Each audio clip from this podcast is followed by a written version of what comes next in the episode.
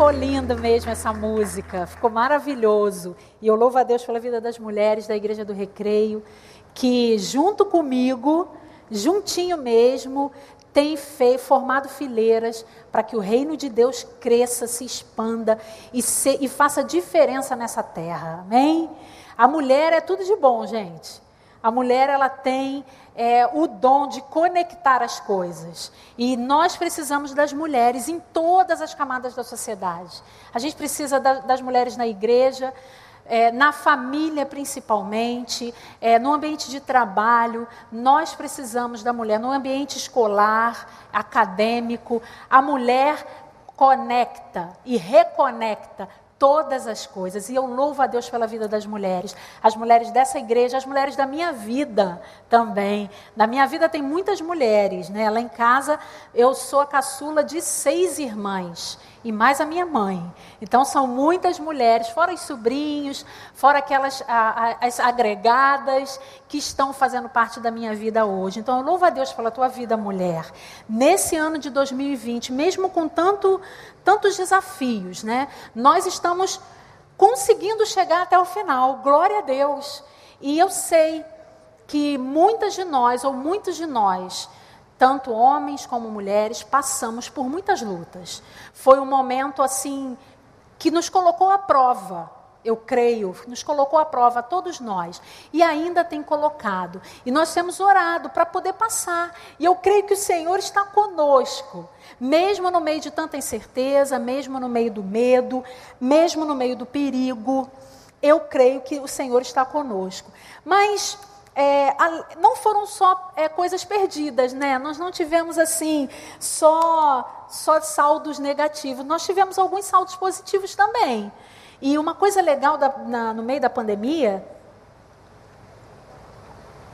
foi a questão de estar em casa novamente, com os filhos, com o marido, né? Muita gente trabalhando de casa, muita gente estudando de casa. Então a gente começou novamente a compartilhar as refeições. Não sei se na sua casa foi assim, na minha casa foi assim, né? Eu sei que algumas pessoas são mais sozinhas, algumas mulheres viúvas, né? Algumas pessoas com uma família menor. Mas nós conseguimos, via de regra, resgatar o diálogo, resgatar as refeições juntas, né? Quanto tempo nós não é, tomávamos café junto, almoçávamos juntos, jantávamos juntos, né? É muito, foi muito bom para mim, foi muito gratificante para a vida da minha família também. Tivemos o desafio do homeschooling também, né? As crianças, principalmente as pequenas, os pais ajudando é, na tarefa de casa, na tarefa é, da, da escola propriamente dito muita gente ensinando os filhos, e isso foi muito rico. Participar da vida acadêmica dos filhos, né, sendo ele, eles pequenos, jovem ou adolescente, isso foi muito bom também para as famílias. É, nós conseguimos só com um clique na tela de um smartphone falar com nossos parentes, com os nossos amigos. Fizemos muitas reuniões, né? Algumas de profissionais, outras de família. Eu me lembro que a minha família a gente tinha um dia na semana para o Zoom. Então estava é, foi bem assim logo no início da pandemia, onde realmente nós estávamos isolados mesmo. Então nós tínhamos um dia certo da semana à noite para todo mundo se encontrar. E aí a gente conversava, falava bobagem, né? Um via o cachorro do outro e brincava. E assim foi muito divertido, foi muito legal essa nova maneira de se conectar com a família. E com a igreja, né? Eu já contei um pouquinho aqui daquilo que nós fizemos enquanto Ministério de Mulheres, mas enquanto igreja, também nós ganhamos muito. Assistimos os cultos online, fizemos algumas reuniões com equipe, eu fiz várias, né? Reuniões com equipe, com as mulheres, com liderança de criança. Nós fizemos também o trabalho, né? Que eu já disse, mas tivemos também os saldos negativos. Algumas pessoas dispensadas do emprego, isso aconteceu. Algumas pessoas também muito tristes, isoladas, deprimidas em casa, ficaram muito desestruturadas emocionalmente. Mas eu queria dizer que eu sinto essa dor, né? Enquanto igreja, enquanto liderança da Igreja do Recreio, nós ficamos cientes, nós fizemos aquilo que, que esteve ao nosso alcance para conversar, para entrar em contato, para falar com as pessoas. Nós sentimos a dor daqueles que perderam seus entes queridos. É, nós fizemos um culto em memória aqui também, né? A nossa igreja fez isso, nosso pastor Vander, ele proporcionou isso à nossa igreja. Nós estivemos também acompanhando algumas famílias enlutadas, acompanhando famílias também que estavam com, com seus familiares enfermos, ou que estão com seus familiares enfermos ainda. Um momento de muita luta. Mas eu separei um versículo aqui, 1 Tessalonicenses 5,18, que diz assim nós precisamos ser gratos em todas as ocasiões. Amém? Gratidão não é só quando o tempo está bom. É quando o tempo está chovendo, está chuvoso também. Gratidão é em todos os momentos, e a palavra de Deus diz isso. Ela diz que nós precisamos ser gratos em todas as ocasiões. E eu queria meditar com você agora, essa tarde, é, num texto da palavra de Deus que está lá no Evangelho de Lucas, no capítulo 17, os versículos de 11 a 19. Lucas 17, de 11 a 19. Queria saber se vai ser possível, é possível colocar, a técnica pode colocar esse versículo. Tem como? Pra, tem, para nós lermos numa só numa só versão, tá bom? Eu estou com uma versão aqui, mas é um pouquinho diferente da NVI. Lucas 17, de 11 a 19. Eu queria fazer uma saudação. Eu não fiz agora no início do culto, mas eu quero saudar a todos vocês que estão em casa assistindo esse culto, as mulheres que estão assistindo, a Pibo de Orlando também, algumas mulheres de lá assistindo o nosso culto. Olha, um beijo para você, que Deus abençoe. Abençoe o seu restinho de ano. E seja agradecida, mulher. Seja agradecido, homem. Deus tem feito grandes coisas na nossa vida. Amém? Vamos lá então. A caminho de Jerusalém, Jesus passou pela divisa entre Samaria e Galiléia. Ao entrar num povoado, dez leprosos dirigiram-se a ele. Ficaram a certa distância e gritaram em alta voz: Jesus, mestre, tem piedade de nós.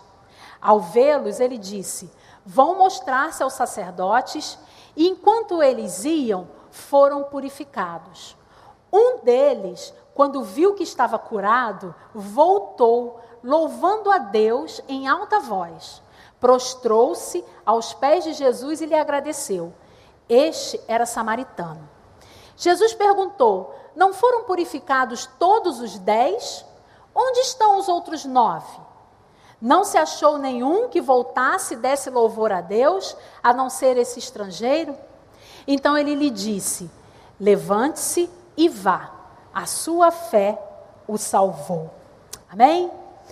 A lepra ou a hanseníase, né, que é o que nós chamamos a doença nos, nos dias de hoje, é uma doença terrível.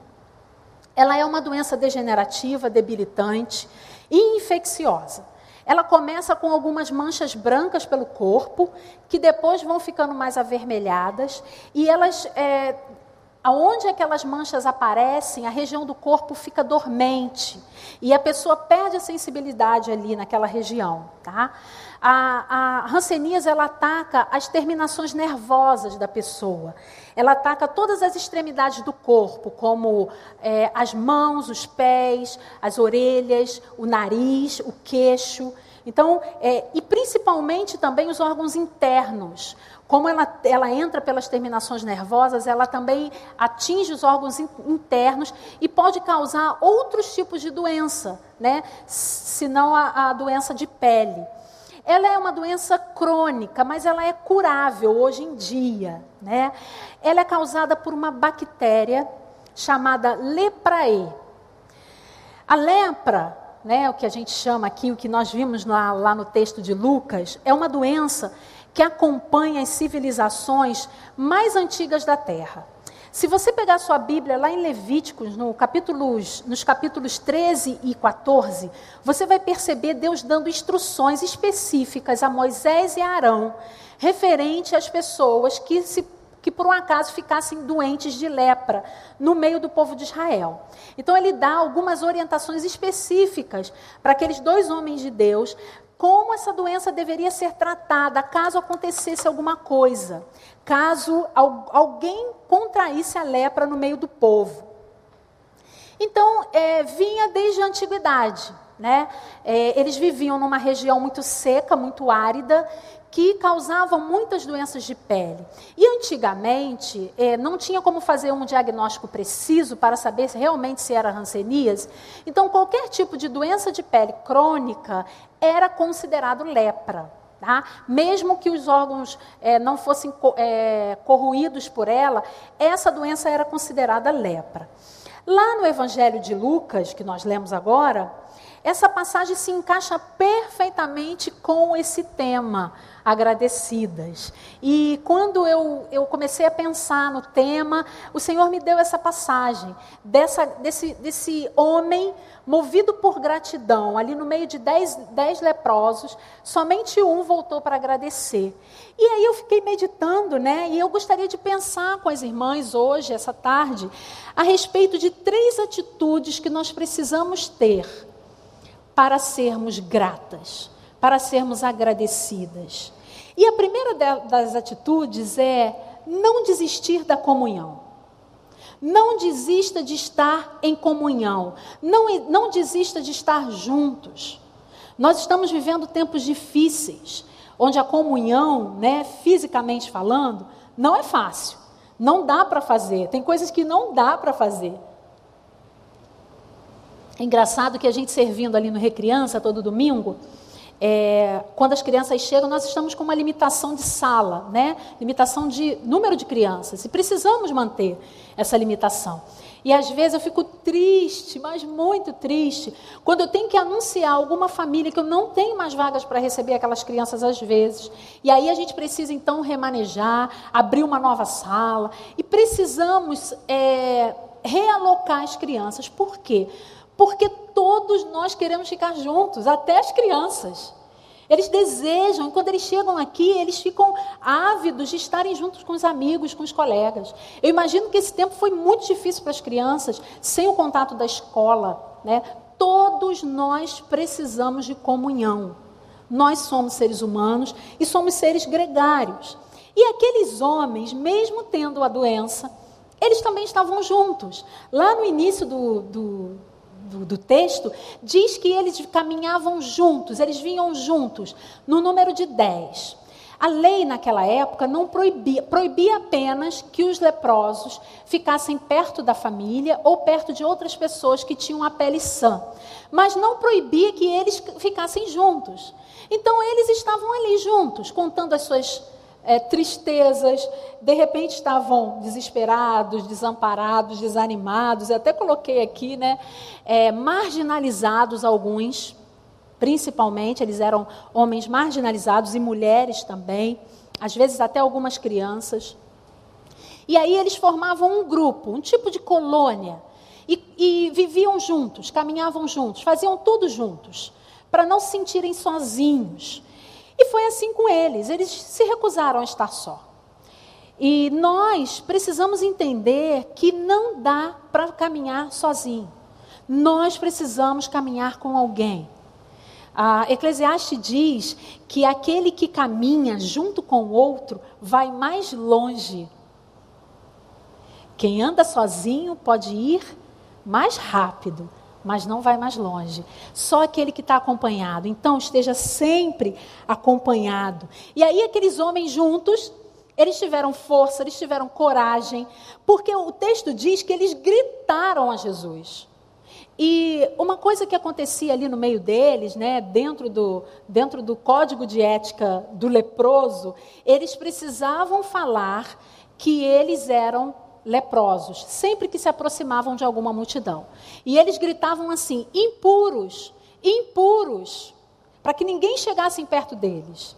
Então, eles não tiveram vergonha, porque eles estavam juntos. Né? Eu não sei se você já passou por isso, mas às vezes a gente passa por uma situação constrangedora ou precisa fazer alguma coisa e a gente tem vergonha.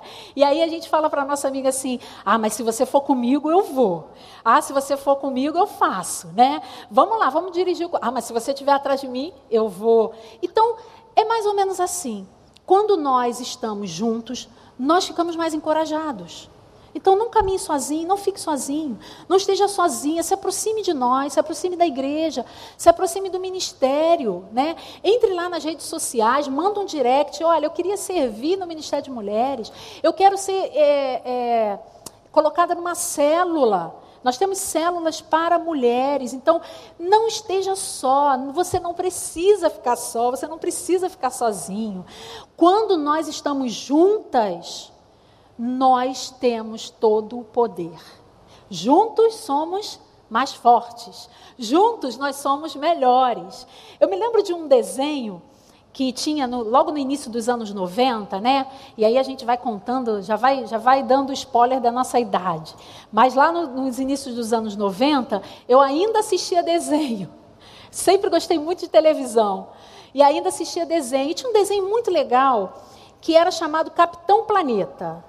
E esse desenho falava muito a respeito de sustentabilidade, ensinando as crianças que elas precisavam unidas se unirem para salvar o planeta. E aí eles é, eram desenho sempre tinha assim uma aventura, como por exemplo um óleo derramado na Bahia, ou então uma poluição em tal determinado lugar. E aí aquele Capitão Planeta, que era o super-herói do desenho, ele tinha cinco ajudantes que eram cinco adolescentes. Cada um deles tinha um anel de poder. E eles, juntando o anel, eles faziam é, coisas assim sobrenaturais e extraordinárias. Eles conseguiam combater o mal que estava sobre a terra, e lógico, ali era um apelo à sustentabilidade, à ecologia, e eles conseguiam combater através dessa união. Esse super-herói, ele não era assim, ele não tinha superpoderes. Ele só tinha poder quando aqueles cinco adolescentes estavam juntos.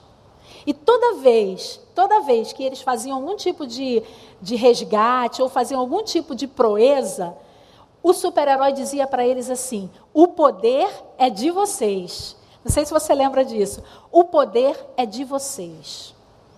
Se você trouxer isso para o mundo, para a sua vida espiritual, você vai entender que o poder é de vocês, mulheres. Se vocês estiverem juntas e unidas, vocês terão todo o poder. Por isso, não fique sozinha. Uma brasa sozinha, fora da fogueira, né? fora da lareira, ela apaga. Não fique sozinha. Fique junta unida. Não desista de estar em comunhão.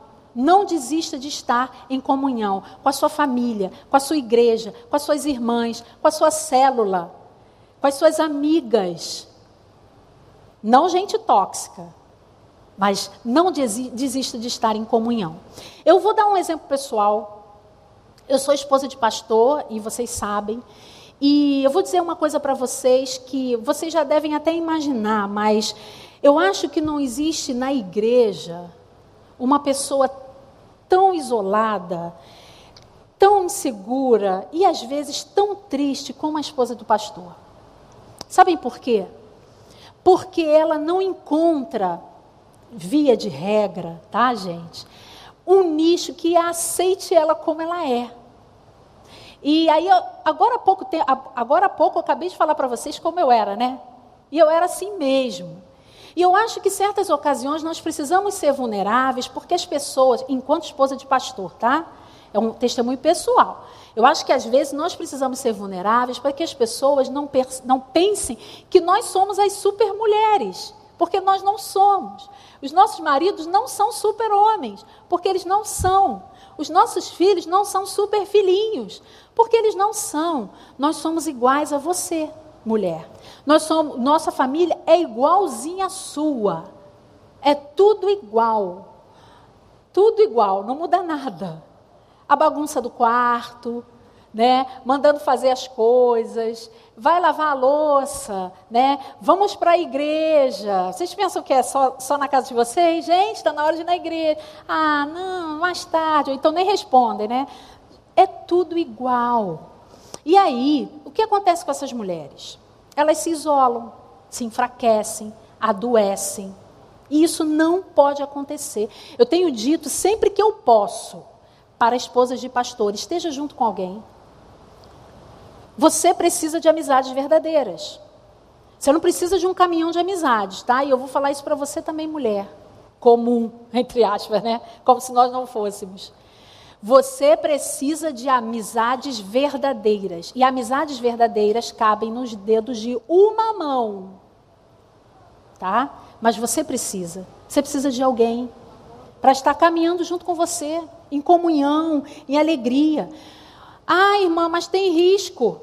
E se fulano me decepcionar? Gente, risco existe em todo lugar. E decepções a gente tem, e daqui a pouco passa. A gente levanta, segue e vai fazer outra amizade. Amém? Então não esteja sozinha. Então, se você está sozinha hoje, veio sozinha hoje, precisa fazer amigas. Não esqueça disso, esteja em comunhão com alguém. Trabalhe para que isso aconteça, porque às vezes a gente fica fechada dentro do nosso casulo, esperando as amizades caírem do céu. Gente, as amizades não vão cair do céu. Você precisa ter um movimento de amizade. Você precisa procurar ser amigo de alguém. Você precisa ser estar aberta a fazer novas amizades. Então faça amigas. Existe risco? Esqueça os riscos. Se acontecer alguma coisa, parte para outra. É assim mesmo. Mas se você tiver amigas de verdade, gente, às vezes não precisa nem de psicólogo, nem de terapia, porque as nossas amigas nos compreendem. Elas sabem como nós somos, elas entendem o nosso ponto de vista. Então, não se isole, não fique sozinha, esteja junto com alguém, mesmo você estiver chorando, mas mesmo que você estiver bem, caminhando, cuidando, sendo bênção na vida de alguém. Deus tem prazer na comunhão dos santos. Salmo 133, 1 diz assim: Como é bom e agradável que os irmãos vivam em união. Amém? Então esteja em união com outra mulher, busque a comunhão. Essa é a primeira forma da gente conseguir ser grata a Deus. Esteja em comunhão com alguém. A segunda maneira ou segunda dica, né, que eu extraí desse texto é que nós precisamos, para ser agradecidas, deixar de lado a autopiedade. Isso mesmo. E o que, que é a autopiedade? É quando a gente sente pena de nós mesmos. Quando a gente se fecha no nosso mundo, olha para dentro de nós e diz: ó oh, vida, Ó oh, céus, ó oh, azar. Gente, está cheio de gente com autopiedade por aí. Mas são muitas pessoas que sentem pena de si mesmas. Demais. Gente, tem mulher que chora na frente do espelho, porque ela quer se ver triste. Eu já vi isso acontecer, tá? Não é mito, não. Eu já vi acontecer com outra pessoa. E aí, quando a pessoa se vê, ela vê, ai, eu estou em frangalhos, olha como eu estou. Né? E aí fica se autocomiserando, fica se vitima, vitimizando, achando que todo mundo precisa acudir, que todo mundo precisa, ah, não, todo mundo precisa cuidar de mim, porque eu sou uma coitadinha. Você não é coitadinha. Você é filha do Deus vivo. Amém? Você é uma princesa aos olhos do Pai, você é uma mulher de Deus, você não é coitadinha. Então deixe de lado a autopiedade. Eu sou, eu me formei em serviço social em 2015. E mesmo na, enquanto eu estava fazendo estágio, comecei a atuar na área do serviço social. E nessa trajetória profissional, principalmente dentro da, da assistência, né, porque a, o serviço social ele tem algumas áreas, área da saúde, área jurídica, mas na área da assistência, que é a área que eu me identifico mais, mesmo dentro da área da assistência, e principalmente, eu me deparei com muitas pessoas que sofrem de autopiedade. Elas acham que elas são coitadinhas, sim, que as políticas públicas têm que atender a elas, sim, e que o governo e o Estado precisam sustentá-las, sim. Ok, até a página 3. Porque existe momento que você precisa de tudo isso, da política pública, né? Você precisa ir, e isso é um direito, e a gente precisa dizer que os direitos eles precisam ser cumpridos pelo Estado, só que até um certo momento.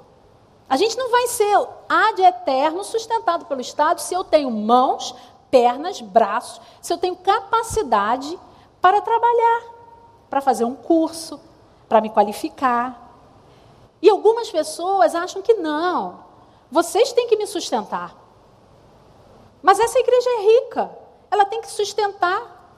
Não, as pessoas precisam correr atrás dos seus direitos, correr atrás da sua autonomia, da sua dignidade. É para isso que a igreja está aqui.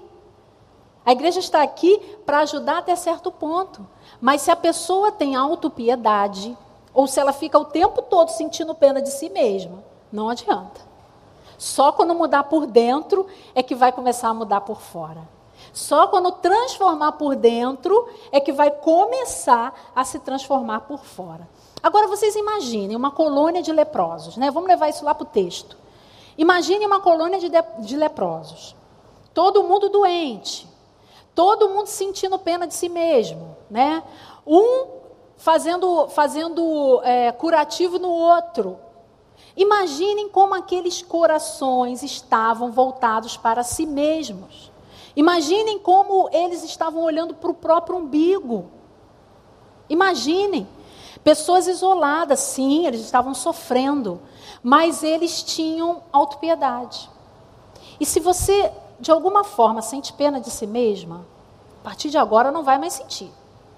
Porque para ser agradecida, a gente precisa ver o que Deus está fazendo em nós. Saber que Deus tem coisas novas para nossas vidas. Olhar realmente no espelho, mas não quando estiver chorando, quando estiver sorrindo. Quando perceber que a primeira ruga apareceu, estou incomodada com um negócio aqui que apareceu aqui no meio da testa, e aí eu fico, meu Deus do céu, mas eu louvo a Deus que os anos estão passando. E isso é bom, viver é bom, gente.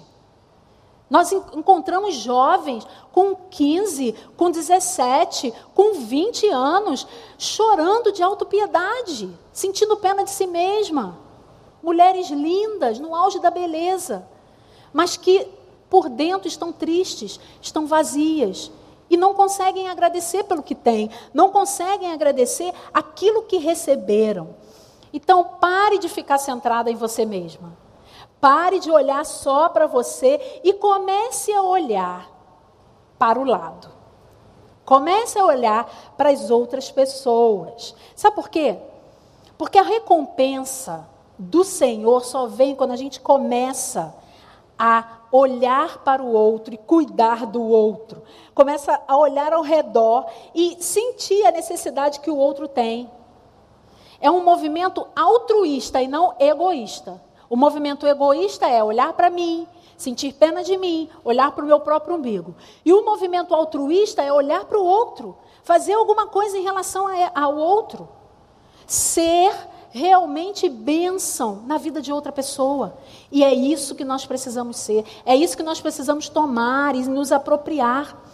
E é engraçado que tem uma frase que diz aí que as mulheres dizem, né?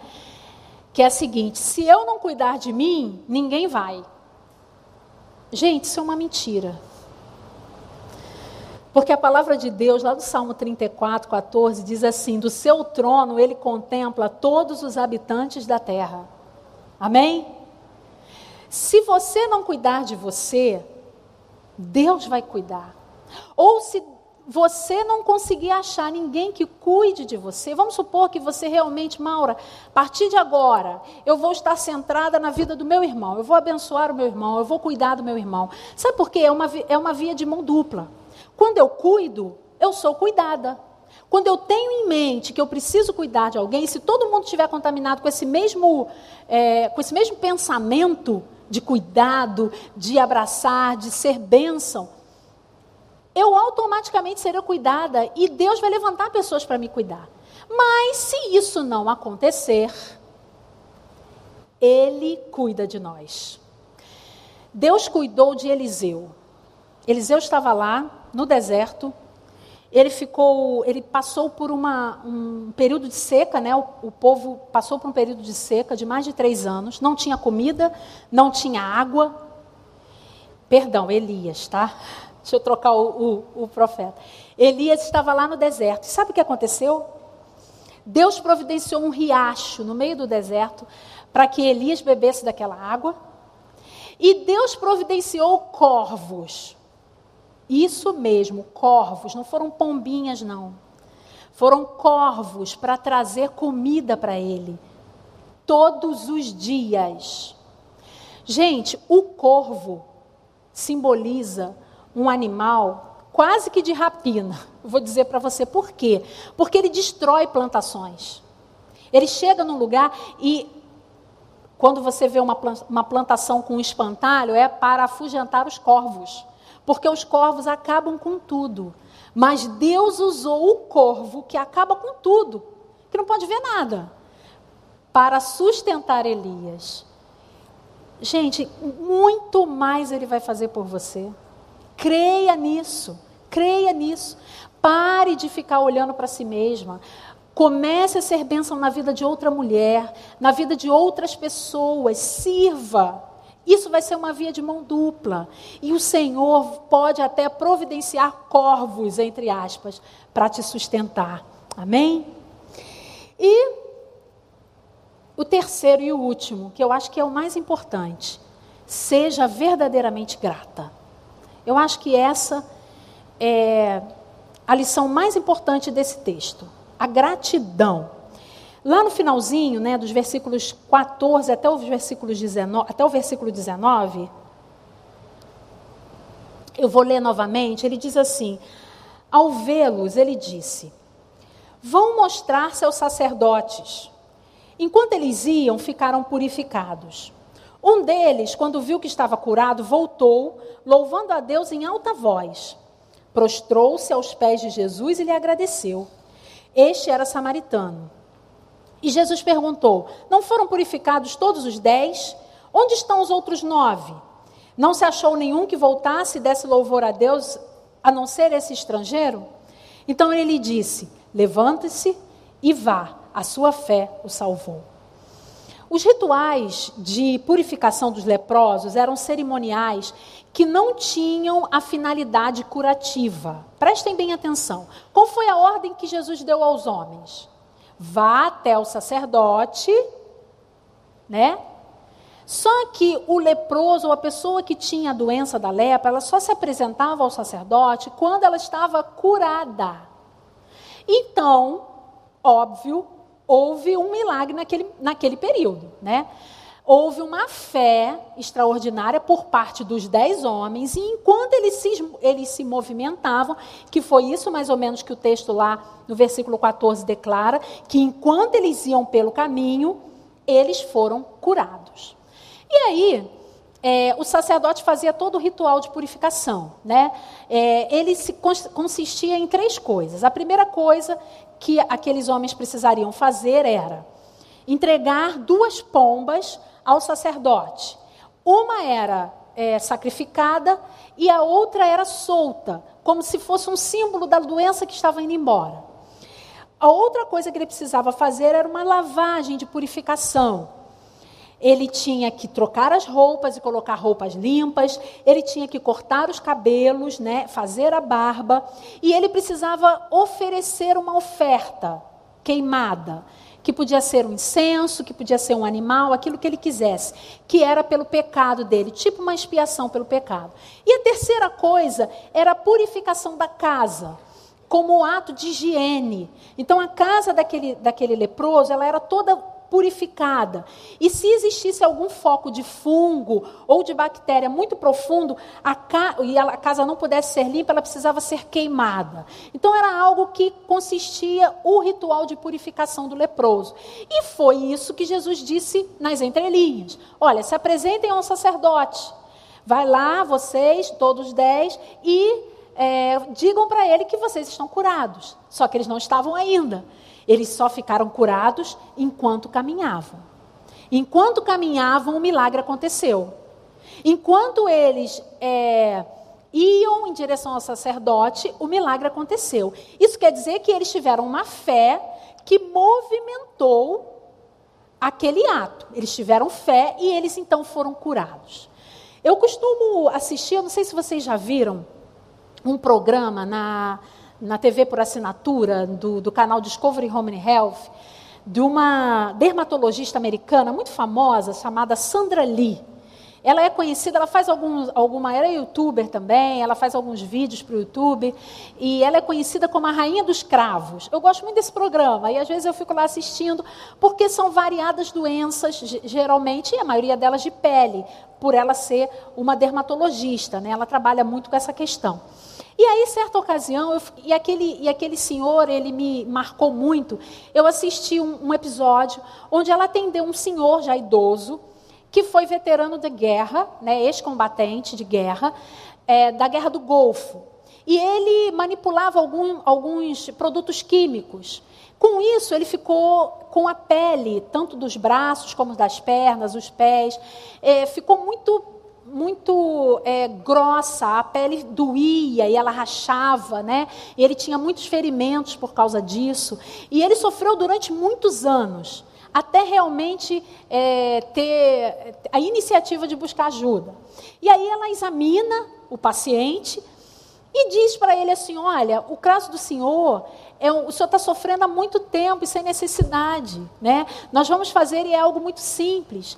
É, o caso do senhor, o senhor vai apenas tomar os antibióticos né, para poder é, cortar qualquer tipo de, de mal. Né, da, do próprio sangue, e o senhor vai fazer umas bandagens com vaselina. E aí ela fez né, todo o procedimento, e como é um reality show, 30 dias depois aquele homem voltou ao consultório, praticamente com a pele limpa a pele limpa, é, bem melhor do que aquilo que ele foi quando ele, quando ele chegou lá. Mas houve um processo. Né? Existe um processo. Quando a gente vai fazer qualquer tipo de, de procedimento, principalmente na pele, tem um processo, tem um tempo. Às vezes está cheio de mancha e a gente vai no dermato e ela passa um ácido, né? E não é de um dia para o outro. A gente precisa perseverar para o negócio fazer efeito, para tirar as manchas, etc. Às vezes algum problema no couro cabeludo, etc. Mas dias. A gente precisa de alguns dias, de algumas semanas, de alguns meses às vezes. Mas nesse caso do texto, isso não aconteceu. A cura foi imediata. E aí vocês imaginem aqueles homens gritando, agradecendo, louvando a Deus, e foi assim que o homem voltou, louvando a Deus, agradecendo muito, porque imediatamente a pele ficou curada. Imediatamente. E as coisas com Jesus são assim mesmo. Quando nós temos fé, imediatamente as coisas mudam. E às vezes não mudam mesmo, é, vamos dizer assim, o seu estado, mas muda na nossa mente muda no nosso coração e a gente acredita que lá na frente Deus vai agir de alguma forma. E aí a fé, ela faz a gente se alegrar, pular de alegria, agradecer ao Senhor. Só que o que aconteceu? Apenas um voltou para agradecer. E a gente pode perceber até, e esse é o fato mais importante, aquilo que eu queria pontuar aqui essa tarde, a gente pode perceber que houve até uma tristeza na voz de Jesus, né? nesse tom, que ele fala, ué, mas não eram dez? Por que, que só um voltou? Por que, que, por que, que tão poucos se levantam para agradecer? Por que, que é tão difícil reconhecer a ação de Deus, às vezes, na nossa vida? E foi isso que Jesus falou. Cadê os outros nove? Onde eles estão? E aquele homem não teve resposta. A resposta dele era só: Senhor, eu estou aqui. Eu vim agradecer. E um detalhe importante: aquele homem era samaritano. E o texto frisa isso com muita clareza. Os samaritanos eram homens, eram grupos, era um grupo, né, religioso que tinha um conflito muito grande com o povo de Deus, com o povo judeu, naquela época de Jesus. E eles viviam numa, na região de Samaria, que foi aonde Jesus entrou, né? Samaria e Galiléia, lá no início do texto. E o problema daquele povo samaritano é que eles se misturaram com outros povos e com outras raças. E com isso, eles também aderiram a outros deuses. Então, o povo judeu, eles não gostavam do samaritano. E assim, era para eles era a pior raça do mundo, né? Existia aquele, aquela, aquele, aquele tipo de preconceito em relação ao samaritano. E aquele homem era um samaritano. E ele sabia que Jesus era judeu. Ele sabia que Jesus era judeu. Mas mesmo assim, ele voltou. Mesmo assim, ele quis, ele fez questão de dizer: Senhor, tu me surpreendeu, porque eu nunca, nunca ia pensar que um judeu ia cuidar tão bem de mim. Às vezes, a gratidão vem de pessoas que a gente menos imagina. Gente, são corvos mesmo que Deus levanta para nos abençoar. Eu já passei por situações assim. Eu já passei por pessoas batendo a minha porta, ligando para mim, querendo me abençoar. Pessoas que nem cristãs eram, mas que foram usadas por Deus. Então, às vezes, aquela pessoa que a gente menos espera, essa será a pessoa que Deus vai usar para abençoar. Essa será, esse será o canal de bênção para a tua vida. Então espere, tenha fé, saiba que o Senhor já está fazendo milagre, amém? Então, ir, ir lá no, no, no, sacerdote, né, só para comprovar, só para pegar um atestado médico, mais ou menos assim, vai ser só um detalhe, porque Deus já deu a vitória e Ele tem dado a vitória. Então, não seja ingrata. Seja agradecida, saiba que o Senhor está colocando pessoas que de repente você nem sabe na tua vida para te abençoar, para cuidar de você. A ingratidão não nos faz bem. E a gente precisa riscar essa palavra do nosso dicionário. Mesmo para as pessoas, né, que às vezes a gente não tem muita afinidade, nós precisamos ser gratos sempre. Sempre. Lembrar sempre com gratidão das pessoas. Por quê? Porque nós não merecemos nada. O Senhor, Ele faz tudo por nós. Nós não merecemos a graça salvadora que Ele nos deu. Nós não merecemos. Nós não merecíamos Ele ter enviado seu Filho como sacrifício, morrido na cruz. Não merecíamos, então precisamos ser gratos. Então, se não tem nada para você agradecer, você pode agradecer a salvação. É, eu, eu peguei uma. Fiz uma devocional pela manhã. E aí eu comecei a elencar. Eu falei, eu vou começar a colocar no papel por quais os motivos que eu tenho para ser grata. O que, que Deus tem feito na minha vida que eu posso me alegrar? E aí, despretensiosamente, gente, eu comecei a numerar esses pedidos. E eu coloquei aqui só assim, na hora da devocional, 31 pedidos. Ou, oh, perdão, 31 agradecimentos. Olha como a gente está viciado né, em pedir. A gente só está viciado em pedir, nunca em agradecer. E eu coloquei assim, porque eu sou grata. Eu sou grata por minha vida, pela salvação, pela saúde, pelos meus pais, pelo meu marido, pelos filhos, pelas minhas irmãs, por todos os meus familiares, pelo trabalho, pelo sustento, pelo chamado, pelo cuidado de Deus, pela graça sobre mim, pela natureza, pelas oportunidades, pelo pão de cada dia, pela música, pelas crianças, pela palavra, pela fé, pela esperança, pelo amor, pela amizade, pela paz, pelos amigos, pela provisão pelo teto sobre a minha cabeça, pelas minhas vestes, pela minha igreja. Sou grata pelas portas fechadas, sou grata, sou grata pelas portas abertas. Então, comece a elencar. A gente está chegando no final do ano e esse é um momento da gente fazer uma retrospectiva pessoal. Por que sou grata? O que, que Deus tem feito na minha vida que tem realmente feito diferença para mim? Nós estamos vivos, estamos aqui. Eu acho que esse é um dos principais motivos. Então, a sua vida já é bênção, seja grata.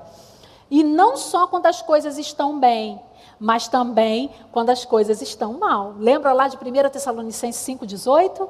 Em tudo dai graças. E aí, tem dois tipos de pessoas que são muito difíceis de, de, de darem graças ao Senhor ou de serem agradecidas é, aquelas pessoas que, quando recebem a bênção, dão a honra a outra pessoa, não a Deus.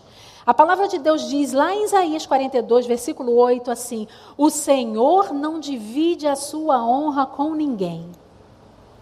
E eu gosto de Isaías, porque Isaías é um pega pesado, mesmo. E nós falamos de Isaías aqui há poucos, há poucos meses atrás. Isaías pega pesado.